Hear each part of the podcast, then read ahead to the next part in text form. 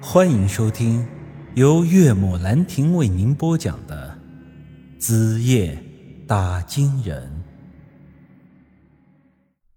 回到村里，王二狗见我把他爹妈给接了回来，对我是感激涕零。我这时候正想向他解释，王伯、王婶不是我救出来的，是他们自己逃出来的。可王伯这时候却一下子拦在了我和二狗之间，握住了二狗的手。你这臭小子，光感激有啥用啊？以后得多向你宇哥学学才有出息，别成天窝窝囊囊的，净干这些蠢事儿。二狗忙点点头，哎，是是是，宇哥威武，呃，你以后就是我偶像。说实话，我这人最不喜欢的就是别人的奉承，不管是真心的也好，假意的也罢，我反正是都不喜欢。相比之下，那骂人的话，我反倒是听着比较顺耳。有的人说这叫犯贱，其实不然。有句话叫做“良药苦口，忠言逆耳”，所以我觉得那些好听的话反而容易。藏刀子，二狗，这个是……呃，其实我的话没说出口，又被王博给打断了。二狗啊，你爹这两天可遭大罪了。那霍老四一天就给我们吃两个馒头，待会儿你得弄点好吃的给我和你娘补补。哎，爹，你放心，呃，都准备好了。呃，老母鸡炖蘑菇，呃，猪蹄子烧萝卜，另外我还整了十来个你最喜欢的鸡屁股。那还等啥？呃，咱们回家吧。我那话终究是没说出口，这一家子人，我也是真的无语了。最后只嘱咐了一句：“二狗，你家那箱狗粪可别再拿出去骗人了。你要是不听，下次可就没这么好运了。”二狗一边扶住了爹妈往家里走，一边回应道：“放心吧，宇哥，那箱子狗屎我早就到地里去沤肥了。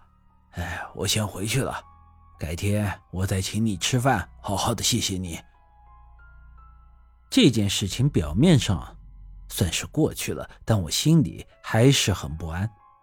正如我之前说的，这件事霍老四那边很好对付，真正的硬茬。还是在孙老爷子这头。现在那孙莹莹已经是借种成功了，我真的很害怕接下来还会出什么乱子。此事之后又过了十来天，霍老四带了十几个兄弟又来我们村收账。正如我之前所说的，那金疙瘩是黑市交易，不受法律保护。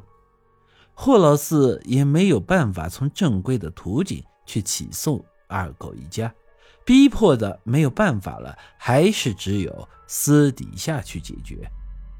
不过这事儿霍老四却想得太简单了。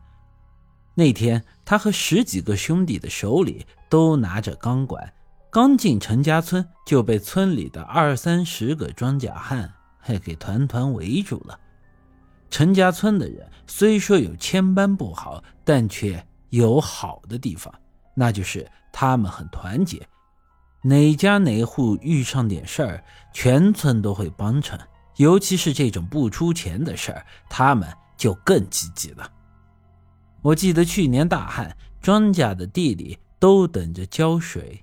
本来大家都指望着村外的那条河，谁知道隔壁王家村从上游把河给拦了，把水全部引到了他们自己的地里。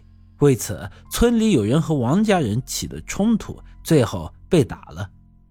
事情一传开，村里人二话不说，提着家伙就去王家村找人理论。近百号人的队伍，完全就是打群架的节奏。后来要不是有村干部在中间调解，两个村的人绝对会打起来，所以对于这种事儿，陈家村人就从来没有怕过的。这霍老四的人进村之后，见周围围上来的人越来越多，心里也有些慌了。毕竟陈家村近百口人，而且他们手里拿着那些锄头、铁锹之类的玩意儿，抡起来可比钢管要猛得多。说实话，我不知道霍老四这家伙在城里混的到底咋样，但就我和他见了两面，他都是以十分尴尬的结果收场。要论打架，陈家村这些天天下地干活的庄稼汉，可一点不比他们这些城里的混混差。这些家伙大多生活糜烂，身体不好，瘦得跟猴一样。而陈家村的这些汉子，几乎个个都是一身的腱子肉。最重要的是，我们的人数是他们的十倍。霍老四见情况不对，很快就怂了，叫他那些兄弟放下手里的家伙，开始和我们村里人讲起了道理。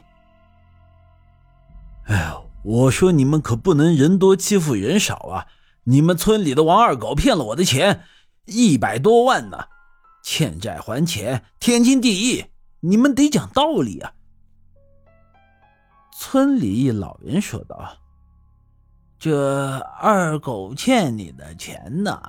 呃，那欠条呢？你把欠条拿出来，我们肯定还你个公道。另外又有人说道：“这二狗骗你一百多万，这么多钱，你咋不去报警呢？看你就是在这里扯淡。”两句话恰好都戳在了霍老四的软肋上。这道理肯定是讲不通了。快滚！敢在我们陈家村闹事，你是活腻歪了。本集已经播讲完毕，欢迎您的继续收听。